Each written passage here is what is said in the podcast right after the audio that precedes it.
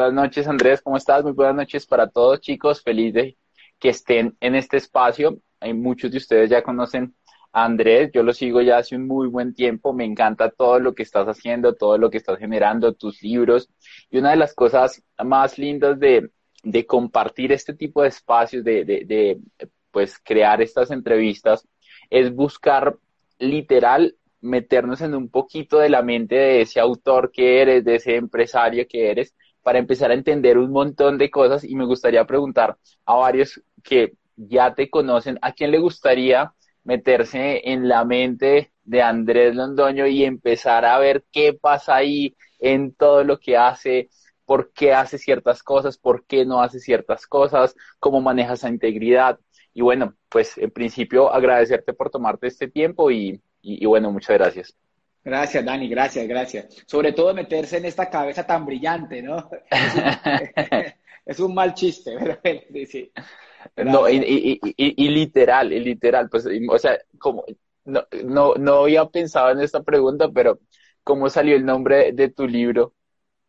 ¿En cuál? ¿De nuevo la tapa? Sí, sí, sí, correcto.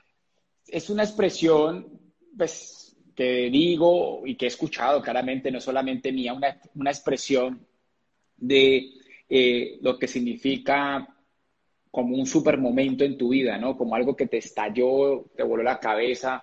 Y fue una experiencia espiritual que tuve eh, eh, y, fue tan literal que, que, rompió todos mis paradigmas que lo llamaba así, ¿no? Me voló la cabeza, me voló la tapa, me voló, sí, como que eh, fue, esa experiencia tan especial que tuve en mi vida que, que le, le, dio ese nombre, ¿no? El impacto que tuve. Fue un impacto impresionante y, y me dejó demasiado eh, pensativo, me transformó, yo volví a nacer, fue como un reseteo total, fue como, definitivamente me voló la tapa, fue como un boom. Después de esa experiencia eh, en la que arranca la historia del libro, eh, pues mi vida cambió para siempre. ¿no? Llevo cinco años con una vida, cinco años largos, con una vida totalmente diferente. Cool, cool, cool, cool. Bueno, muy buenas noches para todos chicos. ¿De qué ciudades o países se conectan? Y para empezar esta entrevista que, que quiero hacerte ya hace un muy buen tiempo y es, es gánate el derecho a liderar. Antes de empezar a entrar en detalle, soy un apasionado de conocer líderes y personas que todo el tiempo están agregando valor y no solamente que agregan valor, sino que viven en congruencia con lo que enseñan, con lo que están constantemente predicando, que es una de las cosas más importantes. Y mira Bogotá, mira aquí, eh, saludamos Bogotá. Buenos Aires, por ahí llegaron. Cool, cool, cool. Bienvenidos a todos. Gánate el derecho de liderar quisiera preguntarte que nos contaras un poco, un poco de tu historia y antes de eso me gustaría que todos recibiéramos a Andrés aquí con una ráfaga, ráfaga de corazones. Quiero ver muchos fueguitos, quiero ver esos que están como, como explotando la mente para hacer referencia al libro Me voló la tapa. Y, y mientras tanto quiero que nos cuentes un poco de esa historia de tu vida, de cómo fue eso de empezar a liderar. Eh, cuéntanos un poco, Andrés. Bueno, creo que para todas las personas eh, el liderazgo no es algo que se busque. Es más, normalmente lo evitamos. El liderazgo no es algo que uno busque como tal, porque el liderazgo trae consigo mismo responsabilidad. Digamos que eh, lo que más hacemos en la época del colegio y en la época de la universidad es evitar a toda costa que te, que, pues que ser, ser líder, ¿no? Porque el liderazgo es tomar las riendas de muchas cosas. Yo no, yo no puedo decir que lo planeé, yo no puedo decir que lo planeé, no puedo decir que lo busqué. Eh, fue muy natural, fue, fue muy natural ese proceso de empezar a convertirme en líder. Hoy sí me siento líder, te puedo decir, Dani, que después de 30, y tengo 37 años, y hoy, eh, después de estudiar el liderazgo y vivir como estoy viviendo, sí considero que, que es desarrollado bases del liderazgo, pero no fue así al principio, o sea, que no fue una experiencia específica, no. Tuve más bien una experiencia gerencial en mi etapa de, proceso de, laboral que me, me empezó a hacer soñar con el liderazgo. A mis 26 años me hice gerente general de un centro comercial y ahí ya empecé a liderar equipos de alto impacto y a los 28 años tenía 32 empleados y era dueño de una compañía. digamos que ya ahí empecé a tener ciertos visos de capacidad de líder. Eh, era gerente de un mall muy importante con más de 200 locales comerciales, con marcas muy importantes. Y digamos que primero nació la habilidad comercial. O sea, eh, primero fui más comercial que líder. ¿ya? Y por ahí fue como, como acercándome a ciertos valores que tiene el liderazgo parecidos a las habilidades de un emprendedor. O sea, yo era emprendedor y era gerente. Ambos, eh, hay el paradigma de que pareciera que fueran liderazgo. Son, tienen valores intrínsecos relacionados, pero no son lo mismo. Entonces yo primero fui comercial, después fui eh, emprendedor y después fui gerente. Y esas tres, digamos que esas tres unidas empezaron a crear habilidades para volverme líder. No fue un momento exacto, ¿no? No, no, no hubo como un viso específico. ¿Cuándo empezó a eso? No. Sí lo tomé como una decisión de liderazgo en mis últimos cinco años de vida. Eh, hoy definitivamente he decidido ser líder. Eh, y esa es mi forma de vivir. ¿ya? Eh, hoy vivo pensando en el liderazgo y por eso siempre pienso en las personas y siempre estoy pensando en el valor y siempre estoy pensando en el ser humano, pero tomo tiempo. Entonces, si estás aquí por primera vez y estás pensando, ay, yo voy a ser líder mañana, no, no es así, es un proceso, es un proceso que toma tiempo y que va cultivando valores en el tiempo, ¿no? Va cultivando valores en el tiempo. Cool. Cool. Y algo muy importante que, quiero resaltar de lo que tú estás diciendo es que muchas veces llega un momento en tu vida en donde tienes la capacidad de demostrar ese liderazgo y de ver un poco cómo podrías llegar a desarrollarlo. Tú lo dijiste empezando y es como que el liderazgo llegó a mí, no fue como que yo empezara a buscarlo y empezaste a trabajar en posiciones de liderazgo y ya vamos a entrar un poco en esos detalles, pero empiezo a identificar la importancia que tiene el empezar a rodearse de ese tipo de ambiente, de ese tipo de energía, de ese tipo de posiciones, de ese tipo de cargos que tú quisieras hacer, porque lo que nos compartes es, llega a esta posición gerencial en un mall aquí en Colombia muy, muy importante y luego de eso monto mi negocio y empiezo a trabajar, entonces como que uno llevó al otro, ¿verdad? ¿Me, equivoco? Así, sí, así es. Y, digamos que me, hizo exponerme, ¿no? Eh, me empecé a desarrollar habilidades como persuadir, como comunicarme, como eh, motivar, desarrollar ideas. Por ejemplo, algo que me llevó muchísimo a romper barreras a nivel de liderazgo fue cuando me volví gerente general. Eh, y eso que nunca había hablado de esto, me hiciste acordar por la pregunta porque cuando me volví gerente general fue un salto cuántico en la mentalidad. Mira, no, sé si, no sé si me puedas eh, entender, ojalá todos me puedan entender el concepto. Pasó algo, un fenómeno, y es que al ser gerente general de un centro comercial donde las marcas eran McDonald's, Subway, Bodytech, La 14, marcas de muy alto nivel, ¿sí? Juan Valdés, las relaciones eran a ese nivel. Yo tenía 26 años, y ahí pasó un fenómeno. Yo tenía dos opciones. Tenía las habilidades, aquí hubo varios valores que jugaron a favor. Tenía pasión, actitud, conocimiento, llevaba varios años trabajando, académicamente me había formado, tengo tres especializaciones en las mejores universidades de Colombia. Entonces, todo ese, eso me había, me había formado, pero no había sido, no, había, no me había confrontado a espacios como una junta directiva, ¿sí? Donde está sentado eh, el dueño de la 14, está el, presidente de expansión de McDonald's, no, no, había tenido ese tipo de reuniones, hablar con el dueño de Vélez, el dueño de Bossi, hablar con don Arturo Calle, y yo tenía 26 años. Y ahí hubo un salto cuántico y hubo un crecimiento de autoestima muy alto. O sea, ahí hubo como, habían dos opciones, o sea, o cambiaba mi actitud o moría en el intento. Sí, o sea, era yo tenía que hacer una transformación. Yo recuerdo, Dani, esta historia me parece espectacular, nunca la había contado.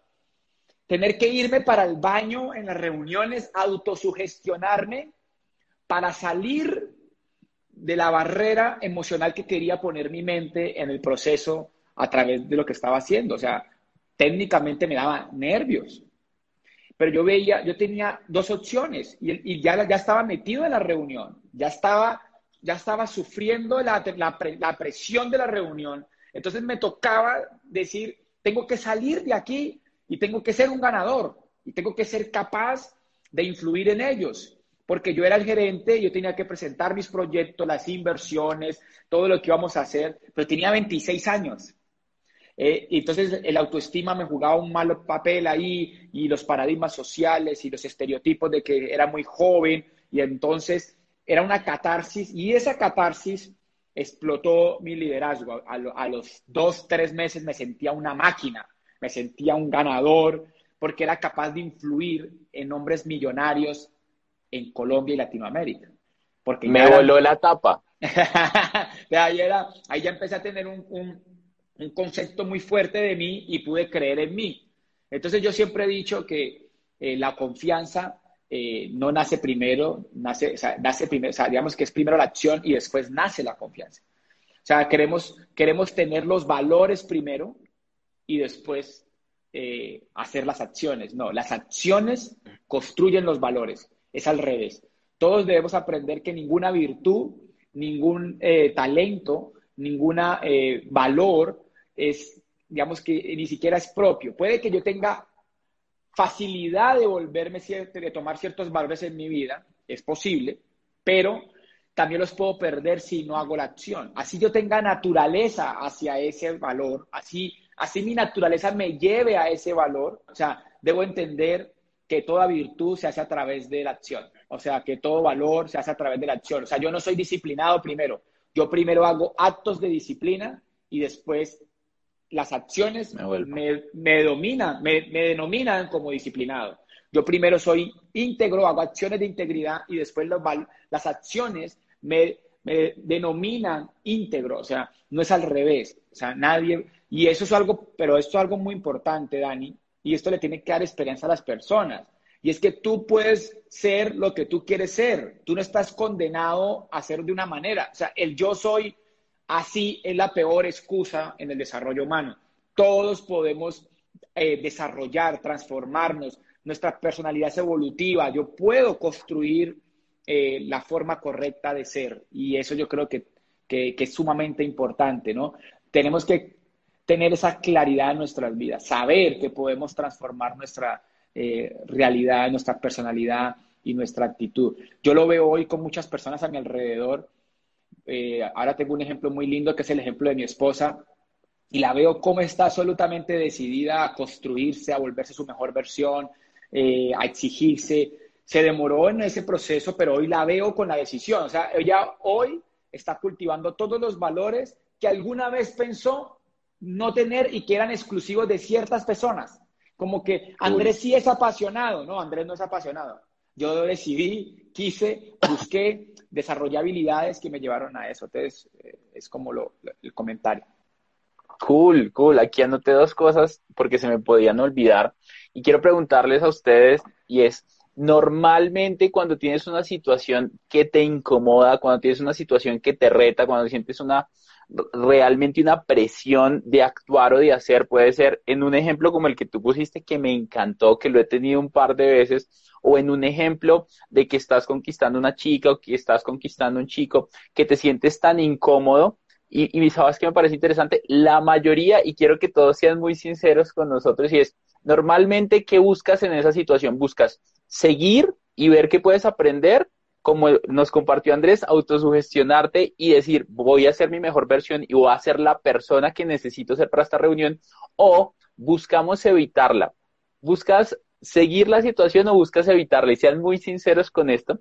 Y, te digo por qué menciono esto, porque hay algo que me encanta y es, nunca vas a actuar diferente a como tú te veas.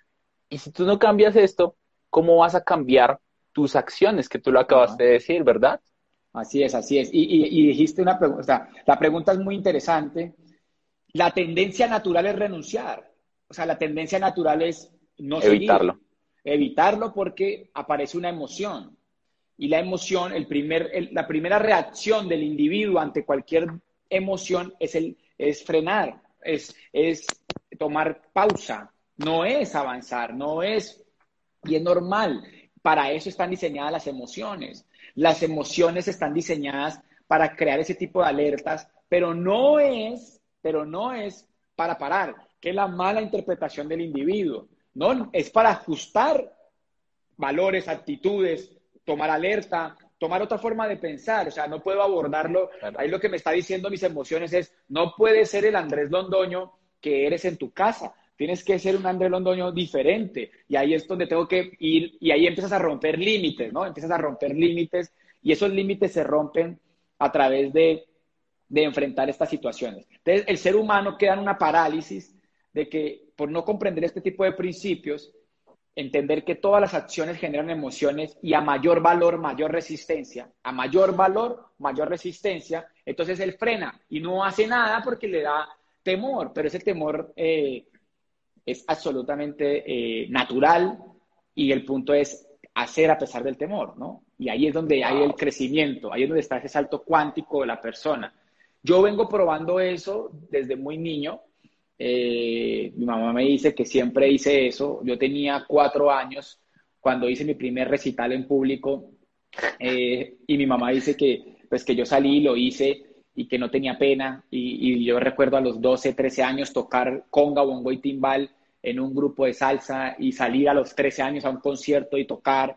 Y recuerdo a los 16, 17 años tocar en un bar de rock, eh, la percusión y salir a romper ese paradigma. Y así me la fui pasando, ¿no? y recuerdo a mis 25 años ser docente de una universidad y empezar, me, volví, me, empecé a entrenarme en romper esos límites y romper límites y romper límites y, eso me pareció. Entonces creo que todos deberíamos tomar esa actitud de, que cuando veas eh, una reacción emocional de, frenar, lo tomes al contrario como una gran eh, razón para actuar, no, no para frenar, ¿no?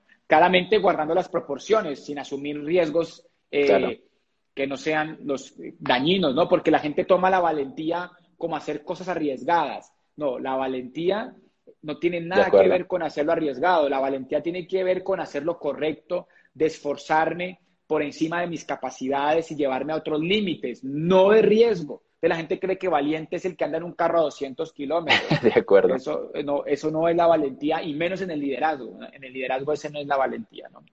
Wow, y, y es impresionante lo que nos acabas de compartir, porque normalmente evitamos las situaciones incómodas. Alguien me decía hace unas semanas, Dani, ¿cómo carajos tú tienes tanta confianza en muchas situaciones? En el caso, por ejemplo, de hacerle una entrevista al gran Andrés Londoño, ¿cómo te sientes seguro de ti mismo?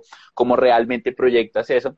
y yo le dije algo que me voló la cabeza, me voló la tapa, y fue que le dije, hace un par de años decidí no evitar las situaciones difíciles, sino buscarlas. Buscar esas situaciones que me ponen incómodo porque ahí es donde más habilidades tengo.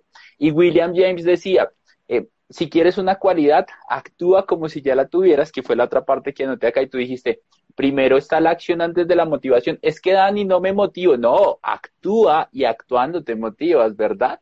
Así es, así es, así es. Es, que es un principio físico, ¿no? La energía nace en el movimiento.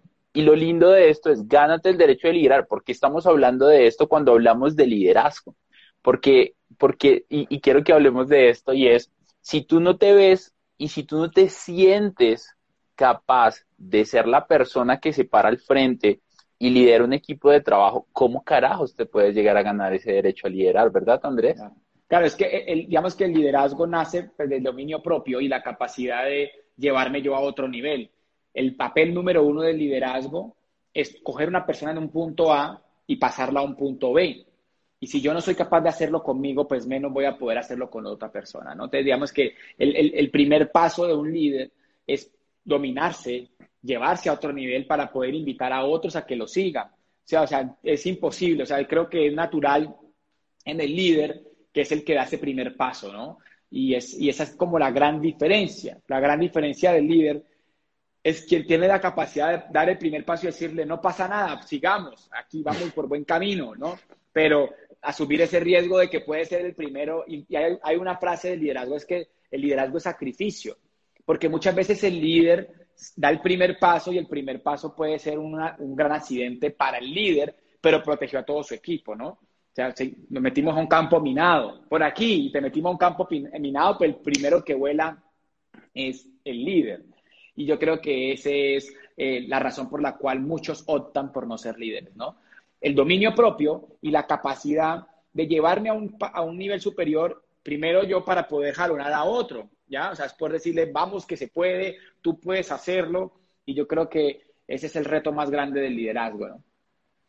Domínate primero para luego empezar a dominar el resto. Creo que quiero que pongan ahí todos la frase y es, domino mis acciones, domino mis acciones. Y cuando empiezas a dominar lo que tú estás haciendo, las otras personas van a empezar a verte diferente y ahí voy a seguir con, el, con la siguiente pregunta y es, normalmente seguimos personas que han logrado dominar algo que nosotros no hemos podido dominar. Y una de las cosas que más nos cuesta dominar es levantarnos temprano, es leer el libro, es llamar a esos prospectos de ventas, es hacer la presentación y son y al final tú ves todo eso y eso es tus acciones. Entonces la pregunta que viene, mi querido Andrés, es ¿qué es eso de ganarme el derecho a liderar? Claro, técnicamente es eso, ¿no? La respuesta está en que soy el que hago todo eso, soy coherente. Yo creo que el ganarse el derecho a, liderar tiene que ver con el concepto de la coherencia. Que mis acciones eh, sean coherentes con mis pensamientos, con mis sentimientos, con lo que digo. Y creo que es el papel número uno eh, de, de este concepto de poder liderar. Mira, el liderazgo es un resultado. Algo que hay que entender es que el liderazgo es un resultado. Como virtud es un resultado que viene de la influencia. Y la influencia viene de la confianza, de la integridad, viene de unos valores que permiten que yo pueda influir en ti. Y eso viene de la coherencia de mis acciones. O sea, las personas, yo les puedo decir algo, pero si ellos me están observando que yo no hago lo que estoy diciendo, ellos me van a negar la posibilidad de influir. Pero si yo les estoy diciendo algo que yo hago, lo más seguro es que las personas lo tomen eh, totalmente bien. Y creo que ese es el papel. El derecho, ganarse el derecho a liderar tiene que ver con la coherencia. Y la coherencia tiene que ver que lo que pienso, siento, digo y hago son lo mismo. Mi sí es un sí, mi no es un no, me, levanto, o sea, si estoy dando un consejo de leer, pues yo leo, si estoy dando un consejo de, de escribir, yo escribo, si yo estoy dando un consejo de trotar, yo troto, pero no es un concepto de solo decirlo. Y hay algo muy importante en la sutileza del liderazgo, y es que en el liderazgo eh, se siente, a, pesar de que estamos ahorita en una etapa muy digital, en un mundo digitalizado, la influencia se siente también por Internet. O sea, también tiene absolutamente la capacidad de, de sentirse. Entonces, digamos que muchas personas están intentando ser marca personal y, influir y liderar, pero tienen que tener que entender que la fuerza de su mensaje no se construye en el plano ni digital, ni en el marketing, ni en el físico. La fuerza del mensaje se construye en la realidad, en el corazón del individuo de que lo que estoy diciendo es verdad. Digamos que en la comunicación, en el wifi de la comunicación hay una zona tridimensional donde se siente intuitivamente lo que él está diciendo es verdad o es mentira. Y yo creo que ese es el gran reto eh, de todos. Ahora bien, no debemos hacerlo porque la gente nos vaya a seguir.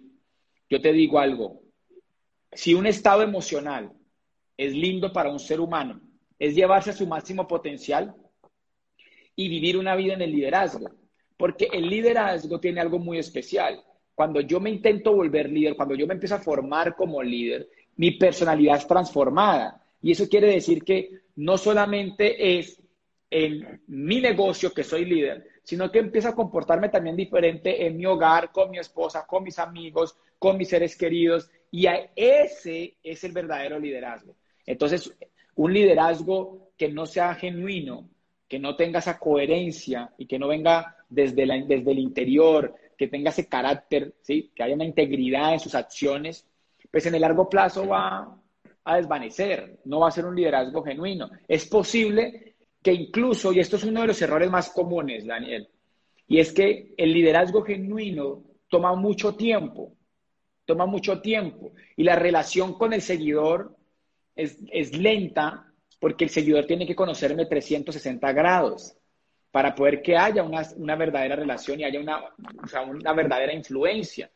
Y ese proceso, ese proceso toma mucho tiempo. Normalmente queremos un liderazgo muy inmediato. Y el liderazgo inmediato nos lleva a, a, hacer acciones más de marketing que de liderazgo. Y el marketing tiene un fenómeno. El marketing tú tienes que hacerlo y hacerlo y hacerlo y hacerlo y hacerlo porque si no tu liderazgo, tu imagen se pierde. Pero cuando hay un liderazgo genuino, tú no tienes que volver a hacer marketing. ¿De qué, de qué te estoy hablando? Mira, Teresa, de, Teresa de Calcuta no está haciendo marketing porque ya no existe, ya no está en este plano terrenal, pero es la mujer que más he leído en todos los libros como ejemplo del liderazgo. Yo me he leído más de 300 libros y te puedo decir que en un 10% de los libros, Teresa de Calcuta sale como un ejemplo de liderazgo. Ahora bien, ella no hace marketing, ni nunca hizo marketing, hizo acciones de líder, tan genuinas que perduran y tienen trascendencia. Entonces, hay que comprender esa diferencia entre acciones reales de liderazgo y, tomar esa coherencia en el liderazgo para que trascienda por el resto de tu vida y no acciones de marketing que parecen ser de liderazgo, que, que, es muy normal. O sea, yo no voy a decir que yo no he hecho acciones de marketing, yo hago marketing y tengo acciones de marketing, pero sí estoy luchando en mi corazón y en mi conciencia para que esas acciones tengan un impacto hasta morir. Creo que lo publicaban estos días, eso les publicaba. Hay personas que hacen acciones para sobrevivir, hay personas que hacen acciones eh, para vivir y hay personas que hacen acciones para vivir después de morir. O sea, si tú, Daniel, y esto es un consejo para todos, si empezamos a hacer acciones reales de liderazgo, pensando en, una, en un impacto de trascendencia, de ir, de superar, incluso cuando digamos, cuando yo me vaya de este plano terrenal, superar, dejar ese legado, yo creo que todo cambia. Entonces, el derecho al liderazgo nace primero de la coherencia, el segundo que, pues, que técnicamente el centro sea en tus acciones, el centro sean las personas, o sea, que todo lo que hagas realmente tenga como sentido de que quien te sigue tenga un beneficio real en tu vida, ¿ya? Y yo creo que eso es sumamente importante. Entonces yo diría la coherencia y el centro. Si tú estás pensando en ganar dinero y buscar el liderazgo como una habilidad para ser mejor empresario o para ganar más dinero, eh, eh, ese liderazgo queda con signo de interrogación. No voy a decir que no se pueda, porque sí hay empresarios que son líderes, pero no todos los empresarios son líderes. No todos los empresarios son líderes, porque hay mucho empresario que el resultado es lo primero y el líder lo primero son las personas, la causa, el propósito. Parecen lo mismo, pero no son lo mismo, son líneas muy delgadas. Y los resultados también empiezan a ser diferentes. Tú lo dijiste cuando estábamos empezando y tú estabas diciendo, cada vez admiro más a mi esposa porque todos los días está buscando ser su mejor versión. Y si algo creo que puede resumir lo que nos acabas de compartir, que me encantó, es todos los días tienes que crecer 1%, 2%, 3%. Si creces 1% cada día del año, al final del año son 365% más de la persona que eres hoy. ¿Dónde estarías si todos los años crecieras 1% diario? Y 1% no es tan complicado, ¿verdad? Así es, así es. Y creo que tú dijiste algo muy importante. Yo creo que yo creo que lo que nos ha pasado como seres humanos es que nos resistimos muchísimo a adoptar principios tan básicos como el que acabas de decir. Un crecimiento de un 1% diario, pues mira el impacto que tiene, 365% de crecimiento con respecto al año anterior, pero no valoramos esos pequeños detalles. Muchas personas en el éxito andan buscando, eh, eh, yo, yo tengo como una analogía que es crear una nave espacial, ¿no? Para poder recorrer el camino del éxito cuando sencillamente es caminar un paso a la vez. Si yo camino todos los días, así yo tenga que llegar a Estados Unidos, colocando una analogía de distancia, caminando, nadando, caminando, nadando, lo más seguro es que yo pueda llegar, ¿ya? Si no me detengo. Y ahí creo que ese punto es muy importante. Y yo creo que uno de los aspectos del líder es esa capacidad de todos los días querer avanzar, ¿no? De querer avanzar. El, el liderazgo tiene una alta inclinación a la acción. O sea, el líder se, diferencia, por, uno de los primeros elementos que los diferencia es la alta inclinación a la acción. Ese es como el, concepto número uno. Y ese punto es sumamente importante. Y algo que tú acabas de decir también que a veces olvidamos es queremos el derecho a liderar equipos de trabajo, queremos pararnos al frente, queremos dar las conferencias que dan otras personas, y la pregunta real es, cuando tú estuvieras en esa posición de dar la conferencia, de liderar y estar en la mesa con empresarios multimillonarios, con empresarios que sus reuniones, o sea, esa es la reunión más tranquila que tienen en la agenda, porque el resto son con multimillonarios, empresarios, Y es, o sea, mucha gente quisiera estar en esos zapatos de líder y ahora la pregunta es, ¿cómo te sentirías si estuvieras ahí? ¿Te sentirías cómodo? ¿Estarías tranquilo? ¿Sabrías qué decir exactamente en cada momento? Si te preguntaran algo, podrías responder, podrías decir las frases que decía Andrés, podrías recitar algunas cosas de memoria, podrías hacerlo o no podrías hacerlo. Gánate el derecho a liderar, ¿verdad? Así es, así es. Y yo creo que ahí está diciendo otro eh, principio importantísimo para poder liderar, ¿no? No, o sea, algo importante es no considerarlo como lo primero, pero sí un líder tiene conocimiento experto de lo que hace. O sea, no es lo primero, no es lo más importante, pero hace parte de la mezcla del liderazgo. Por eso el liderazgo es tan complejo, porque el liderazgo no es, no es, un, no es una acción o un modelo específico, no es un cúmulo de valores de actitudes, de acciones, de principios que impactan al individuo. O sea, son una cantidad de cosas, o son, es una suma de, elementos. Y uno de los elementos es saber comunicarse y el otro elemento es tener conocimiento experto. Y mira, algo bien importante es que la comunicación, el líder es un gran comunicador, pero esa gran comunicación no viene de que haya estudiado oratoria, no, viene de que ama lo que hace y estudia lo que hace. Entonces, una de las, uno de los elementos para ganarse el derecho a, liderar es amar lo que haces y estudiar lo que haces. Ser un, mantener un constante aprendizaje, una educación constante, continuamente estar desarrollando esa habilidad y crecer en tu habilidad, en lo que estás haciendo. Y, eso es lo que te va a dar la claridad de la comunicación. Una de las formas de ganarse el derecho a liderar es a través de la comunicación, ser un gran comunicador. Pero ser un gran comunicador tiene que ver con amar eso que haces, tiene, tiene que ver con el conocimiento experto y tiene que ver con la capacidad de eh, al final poner eso a servicio de los demás. Y cuando yo hago eso me vuelvo un gran comunicador, se vuelve natural. Mucha gente me pregunta, Andrés, tú eres súper apasionado para hablar, tengo el conocimiento, lo he vivido, lo he experimentado. Yo no soy un buen comunicador. Yo lo que sí te puedo decir es que sí soy un apasionado porque viene de ese amor que tengo por lo que hago. Entonces creo que una de las formas de ganarse el derecho a liderar es amar lo que haces y desarrollar conocimiento experto en lo que estás haciendo. Wow, totalmente de acuerdo. Y cuando tú dices eso de amar lo que haces, creo que todo el tiempo estamos buscando qué será lo que amo para que para hacerlo y va muy relacionado a lo que estábamos hablando de la motivación versus la acción, como que nada de lo que hago lo amo, entonces no puedo realmente encontrar ese propósito y como que ahorita se volvió cliché, haz lo que amas y encuentra esto. Y vi una cita que la amé desde que la vi Andrés y no la he dejado de decir desde, desde ese momento y es, muchas personas están buscando las cosas que aman para hacerlas. Y decía, ¿por qué no empiezas a amar lo que haces y así cada cosa que hagas la vas a hacer con amor? ¿Qué tal esa frase? Total, total. Y yo creo que eh, técnicamente pocas personas pueden descubrir eh, el amor y el propósito por lo que hacen, porque creen que primero tiene que aparecer, pero es imposible, o sea, no llega, no llega por fuente divina, aunque sí tiene que ver la espiritualidad en el propósito, pero digamos que no tiene, yo lo voy encontrando, es un redescubrir, y esa, y esa energía que, que me lleva a buscar qué hacer, termina llamándose vida, o sea, nosotros en la vida hay algo que nos hace mover, y ese moverme es que estoy buscando todo el tiempo que me llena, que me hace feliz, cómo soy mejor. Y sin darme cuenta me voy metiendo en ciertos mundos y ahí voy descubriendo los sentimientos después de hacerlo. Eh, me haces acordar de mi hijo y mi hijo eh, pues, ha tenido unas condiciones muy especiales en su alimentación. Y fue muy difícil llevarlo a que probara, le gustaba comer lo mismo siempre. Pero nosotros le insistíamos, hijo, pero es que si no lo has probado, ¿cómo sabes si es rico o no? Él decía, no me gusta, no me gusta, no me gusta.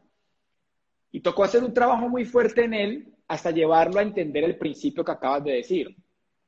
Tú no sabes lo que te gusta ni lo que amas hasta que no lo hagas. O sea, tú tienes que vivir esa experiencia. Y, él, y ahí mi hijo empezó como a comprenderlo y hoy que lo hace, hoy le encantan muchas cosas más y aprendió a comer, aprendió, porque era un niño que comía todos los días lo mismo, duró un año comiendo arroz con lentejas, todos los días comía arroz con lentejas. Duró como tres años desayunando lo mismo, chocolate con galletas, no, no lo movía nadie. Y hoy, y hoy digamos que logró salir de esa situación comprendiendo el principio. Y es, para, para poder amar, tengo primero que conocer. O sea, el primero conozco y después amo. No es primero amo y después conozco, no, no, no. Primero conozco y después amo. Y así es que voy tomando valor a través de las acciones. Entonces yo creo que una de las mejores formas de encontrar el llamado, propósito, tiene que ver con acción. Hay que perderse un poco para encontrarse. Yo digo, yo siempre digo, o sea, perderse para encontrarse no es perderse, es encontrarse. O sea, hay que perderse un poquito para poderse encontrar. O sea, y, creo que, que eh, las personas que más rápido encuentran su propósito, son aquellos que más se pierden, más rápido se equivocan y, van encontrando. Yo, yo me hiciste acordar de una historia, que es la historia de Kiyosaki. Y cuando yo estudio, cuando yo veo la historia de Robert Kiyosaki y uno ve sus libros, uno dice, el man fue militar, el man vendió ropa deportiva, el man estaba más perdido que el hijo de Limber, fue vendedor de, una empresa de fotocopiadora ceros, eh, un ejecutivo, hizo un MBA, o sea, estuvo en la Marina, o sea, no tenía nada que ver una cosa con la otra, nada que ver una cosa con la otra, y encuentra en todo ese proceso ese anhelo de volverse millonario desde chiquito, pero él, él empezó a hacer diferentes cosas hasta encontrar en las finanzas pues ese propósito de, de, de ayudar a personas a través de transformar sus finanzas y él, a través de enseñar eso, pues transformó las suyas. Este me parece muy interesante, o sea, que él no sabía nada, él no, él no tenía claro y todo nos ha pasado lo mismo. Yo si yo te contara todo lo que yo hice antes de sentirme hoy con propósito, o sea, yo he emprendido, he tenido muchísimos emprendimientos, he tenido muchísimos intentos de deporte, quise ser deportista a nivel profesional en varias cosas, muchos emprendimientos empresariales, pero, pero, pero la vida, o sea, te va jalando te va mostrando y los sentimientos de las experiencias van dando señales hacia dónde ir redirigiendo nuestras acciones. O sea, uno va como viviendo esa experiencia, va viviendo esa experiencia. La acción es más importante que la motivación. Creo que ahorita que pasó lo del coronavirus y todo esto, cuando empezó, me, me causó mucha curiosidad que muchas personas bajaron el ritmo de todo lo que estaban haciendo, pero si, o sea, si estaban trabajando su capacidad de 100%, lo bajaron muchos a 20, a 30.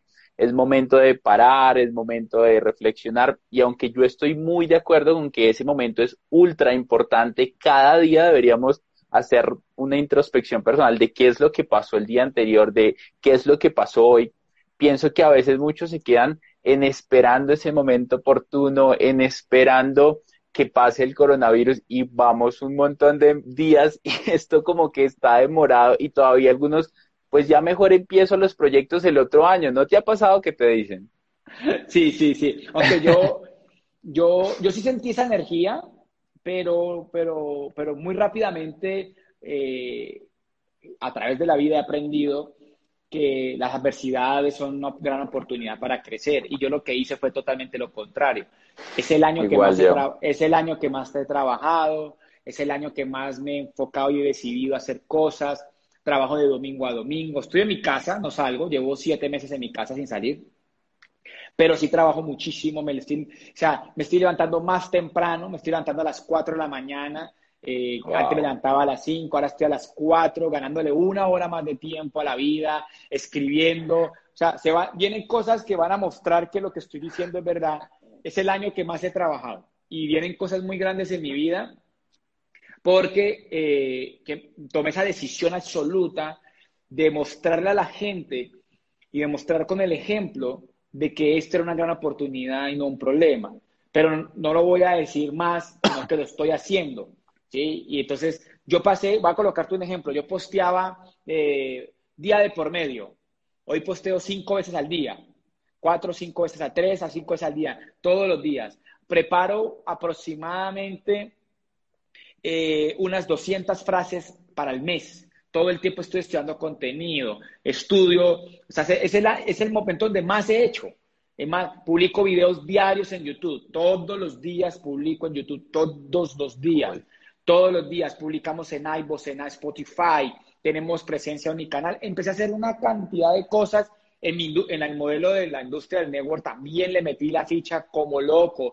En como escritor, dupli, tripliqué la acción, vienen cosas interesantes en eso también. O sea, y yo digo, wow, o sea, al final las circunstancias no determinan mis acciones, sino mis decisiones. Y, esa, y ese es un principio que, que no es mío, es todo el tiempo se ha dicho, eh, se le acota muchísimo a Anthony Robbins eh, ese concepto de poder decidir por encima de la adversidad a través de las circunstancias, pero es un principio universal, o sea, es definitivo, no determina mis resultados las circunstancias. Y yo, la invitación a todos los que están conectados es, es momento de poner muchísima más acción. No, o sea, he escuchado y este principio y es, cuando está difícil, trabaja duro. Y cuando esté bueno, trabaja más duro. O sea, el concepto es trabaja duro, o sea, no es parar nunca, ¿ya? Y eso es lo que, que, vengo haciendo ahora. Estoy trabajando, nunca había tenido programas, hoy estoy haciendo, aceptando entrevistas todos los miércoles, no lo hacía, todos los viernes hago una cosa que me sacó de la zona de confort, que me pareció bacanísimo y, tiene que ver con lo que me pregunta. Mira, los viernes todos los viernes a las 9 de la noche hago un live de preguntas. Me meto y la gente que quiera se mete y me pregunta lo que le dé la gana. Se mete gente de Perú, se mete gente de Argentina, de lo que sea, y se meten ahí a saludarme. Es muy interesante. Yo no tengo ni idea quién me va a salir en la cámara, yo lo hundo a ver quién sale y no tengo ni idea qué va a preguntar. Hoy en pandemia estoy trabajando muchísimo más y el crecimiento ha sido impresionante. He duplicado todas mis estadísticas en todo lo que hago se ha duplicado mis estadísticas y la meta no es duplicarla, la meta es triplicar mis estadísticas y estoy luchando, incluso quiero ponerte una perspectiva, Daniel, y quiero que la tomes para ti y, todo el mundo eh, se la tome para ellos. Amigos, ya estamos viviendo, ya la vida está, las 24 horas están. ¿Qué te parece si juegas a llevar tu vida a otro nivel, rompiendo esos estereotipos de acción, de quitarte ese concepto de que hasta las 7 trabajo porque la noche se descansa, a quitarme ese estereotipo social de que el domingo duermo hasta más tarde, a quitarme ese estereotipo social de, de del domingo en la noche veo películas, ¿sí? Mira, yo voy a decir algo rebrusco, voy a decir algo rebrusco, ¿sí? El éxito exige ser esfuerzos extraordinarios y el equilibrio, el concepto de diversión y equilibrio está muy mal interpretado para poder ser exitoso y líder yo creo que eso está totalmente revaluado. Y yo veo muchas personas intentando ser líderes y tener demasiada tranquilidad. O intentando ser líderes y teniendo una vida divertida. No se puede. no, no, no, no, no quiero ser aguafiestas con eso, pero no se puede. Si tú decides ser un líder, pues tienes que tener un compromiso absoluto y que tu diversión sea hacer lo que estás haciendo. O sea, en estos días me decía alguien, Andrés, pero es que tú haces todo el tiempo y le haces, es que ya no trabajo. Ya no trabajo. Yo amo lo que estoy haciendo. Estoy absolutamente apasionado con lo que estoy haciendo y no estoy trabajando, me estoy divirtiendo. Me estoy divirtiendo. Y ahí, ahí nace ese concepto de, de construir una vida de la cual no quieras escapar, ¿no? Sino al contrario, que todo lo que hagas tenga propósito. Y sabes que es muy cool, me, me, acabas de recordar una amiga este sábado que pasó hace 15 días me escribió y yo estaba subiendo contenido a plataformas y estaba empezando a escribir una nueva guía y todo este rollo. Y me dijo, bueno, Dani, ¿qué estás haciendo? Y yo, no, estoy escribiendo. Y me dijo, ¿y tú no descansas cuando es tu día libre? Y yo le dije, no entiendo tu pregunta. Hoy es mi día libre. Y me dijo, pero estás trabajando. Y yo le dije, sí, pero es mi día libre. Y me dijo, entonces, ¿cuándo descansas? Y yo, pues es que no tengo una vida de la cual tenga que escapar y mis días son libres. Yo todos los días elijo cada cosa que hago. Mucha, y mira que, y mira lo que tocabas de decir, me acuerdo ahí es el concepto de libertad también está sobrevaluado porque estamos buscando eh, tener libertad. Exacto. y, y, y Robert Kiyosaki en uno de sus libros dice, te reto a que te quedes un año sin hacer nada, te vas a enloquecer. Claro, claro libertad es hacer lo que te planifica. Libertad es poder elegir lo que me planifica. Y si eso incluye escribir, construir contenido, ayudar a las personas, ser un gran líder, eso es plenitud. Y ahí es cuando, o sea, no es que sea plenitud, hace parte de la plenitud. Y ahí es cuando yo tengo que tomar esa decisión. En cambio, cuando yo soy un empleado, porque me toca, ser empleado no es malo. Si tú amas ser empleado, si tú eres un empleado que te levantas a las 5 de la mañana y dices, otro día de trabajo, estoy feliz. Si tú eres de esos, te felicito te felicito, pero no puedes ser un empleado y que te levantes y digas, qué vida tan asquerosa, estoy aburrido de lo que estoy haciendo, qué pereza madrugar. Otro día. Otro día tú quieres en Bogotá, que es asqueroso madrugar en Bogotá. En Bogotá sí no le ves. Yo en Palmira a las 4 hay calor. Pero en Bogotá uno a las 5 de la mañana uno, uno, no se quiere parar. Es verdad. Eso me encanta, eso me encanta. Y sabes que es impresionante hablando de esto y es que no sé a qué hora se pasó el tiempo, faltan 10 minutos para las 8 y acabo de ver el reloj y fue como, ya se va a acabar el tiempo. Quiero preguntarte, quiero preguntarte algo como, como para eh, puntualizar. Hemos hablado de la importancia de crecer todos los días, hemos hablado de la importancia de actuar en vez de pensar que necesito motivación para actuar, hemos hablado del compromiso, hemos hablado de disfrutar las adversidades, de la libertad de realmente escoger y hacer lo que tú realmente disfrutas hacer para a partir de eso empezar a, ejemplificar ese éxito. Y quería como, como que nos resumiéramos algunos, resumiéramos algunos puntos importantes de, ok, ¿cómo me gano ese derecho a liderar? Porque hablamos de varias cosas, pero ya para terminar y condensarlo.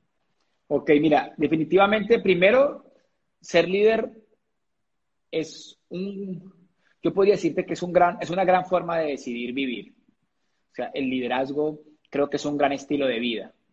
Y yo creo que una de las formas de ganarse ese derecho a liderar es no pensar en, ser líder para lograr algo, sino ser líder porque va a ser tu estilo de vida. Creo que ahí yo diría que habría una gran diferencia.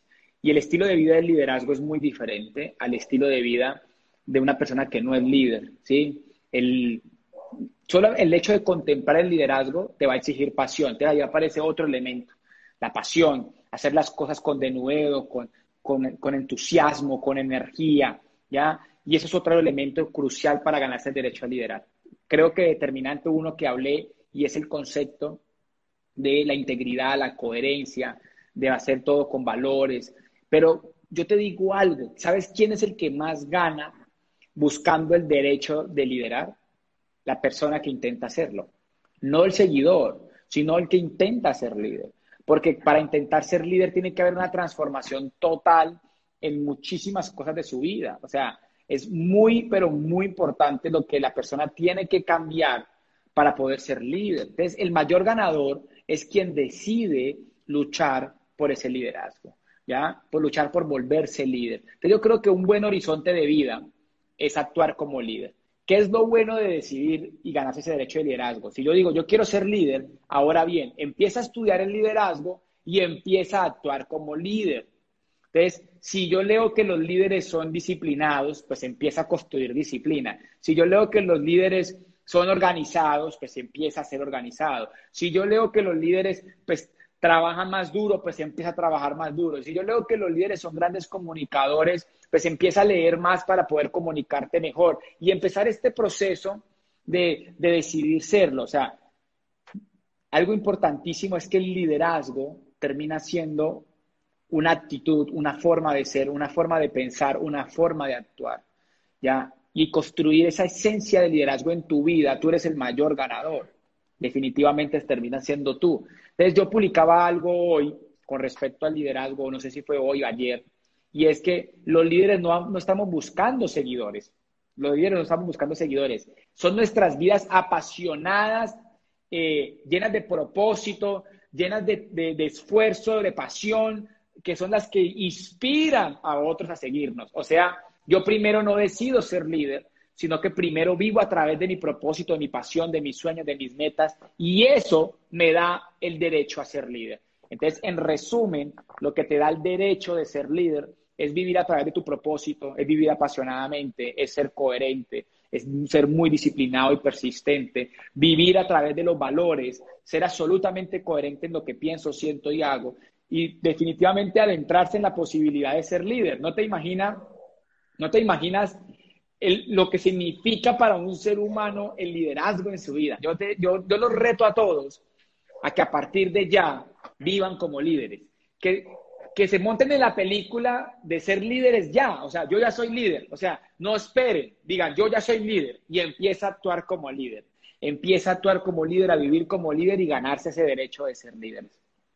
Me encanta, me encanta. Y creo que de, hay una frase que me, me llevó mucho de lo que tú acabaste de decir y es, los líderes no buscan solamente seguidores, sino los líderes buscan ser su mejor seguidor y crecer todos los días y volverte mejor que el día anterior y hay, una meta muy linda y es, mi meta es ser mejor que ayer, pero crecer tanto que mis amigos todos los días quieran volver a conocerme. Y si tú estás trabajando con esa filosofía de vida, ¿qué te puede parar? Así es, así es. Yo creo que ese, ese es el estilo, o sea, ese es, cuando tú me hiciste la pregunta sobre el liderazgo, te dije que no había sido, la primera pregunta no fue una decisión, me fui encontrando con ese papel, me enamoré del liderazgo y hoy después, después de 37 años de vida, 20 años de lucha buscando el éxito, aparecieron dos palabras en mi vida, mis dos, mis dos sinónimos, y uno es conciencia y el otro es liderazgo. La gente cuando le preguntan sobre Andrés Londoño, me consideran un líder y me consideran una persona que tiene, que, que vive a través de su conciencia, o promueve ese mensaje constantemente. Ahora bien, voy a unir esos dos mensajes en algo. Y es, no hay liderazgo sin conciencia. No hay liderazgo sin conciencia. Y ese concepto, creo, unido, creo que la invitación es a todos, a todos, a todos, es no vivan para que lo sigan. No, no, no. Vivan para ser mejores, para ser plenos, para ser libres, para ser exitosos. Y así es que lo siguen. Ese, ese, es el primer elemento. No tengo que tener redes sociales, porque eso es otro fenómeno, para ser líder. El liderazgo es para tu espíritu. Es para cuando tú te acuestes a dormir, tu conciencia te aplauda por haber hecho un paso más, por haber crecido aún más. Porque es que no podemos pensar de que el liderazgo tiene que ver pues con la influencia en las redes sociales. No, no, no. Tiene que ver con que yo cuando me acueste a dormir, yo sí me sienta un líder. Yo te digo algo con humildad. Yo no me sentía un líder, pero mis últimos dos, tres años, yo puedo decir que soy un líder. Y ese proceso lo digo no por lo que yo lo diga, porque aquí hay algo sumamente importante. El liderazgo no es autodominable, denominable, es que las demás personas lo digan por ti. Tú no te puedes decir líder. Yo hoy digo que soy líder porque la gente me lo dijo. Pero yo no sabía que era líder. O sea, yo no tenía ni idea que era líder. Pero la gente empezó a decirme mi líder. Es más, mucha gente me dice mi líder. Y yo digo, ¿cómo? Mi mentor. No tenía ni idea que era mentor. O sea, yo nunca fui, o sea, yo no decidí eso primero. Pero sí veo personas decidiendo eso primero y es un error. Sea, decide primero ser grande persona, decide primero ser consciente, decide vivir apasionadamente, decide crecer como ser humano y eso te va a llevar a vivir una vida con liderazgo, con propósito y pasión. Me encanta, me encanta, me encanta. Hay muchas cosas ahí que rescatar, pero antes quiero que me ayuden a darle una ráfaga de corazones Andrés, muchos fueguitos, muchos cohetes acá para todo lo que hagan. Y, para terminar, quiero hacerte una última pregunta que me gusta mucho y es, ¿qué le dirías a tu yo, qué le dirías al Andrés Londoño de 18 años? ¿Qué le dirías? Uy, sabes que me encantaría eh, tener 18 años con la información que tengo hoy. Yo creo que eh, algo que me diría es que a los 18 años me hubiera obsesionado profundamente por la transformación personal y cualquier joven que esté allí, le digo, obsesiónense con entender el comportamiento humano. Entiéndame en esto, la excelencia humana es duplicable. La excelencia humana es duplicable. Y si habría una carrera por la cual todo ser humano debería apostarle, sería volverse excelso como ser humano.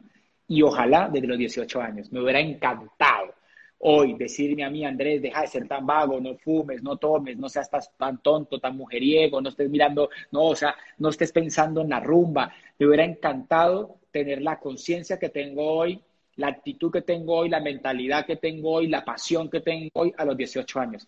Creería que hoy sería, mi vida sería otra. Eh, absolutamente. Ahora bien, ya empecé y, y estoy seguro que a mis 50 años mi historia es otra Estoy absolutamente seguro que a mis 50 años tendré una historia absolutamente diferente. y eso sí me hubiera encantado, haber empezado desde muy joven a una, a una vida absolutamente ligada a la transformación personal y a la excelencia humana.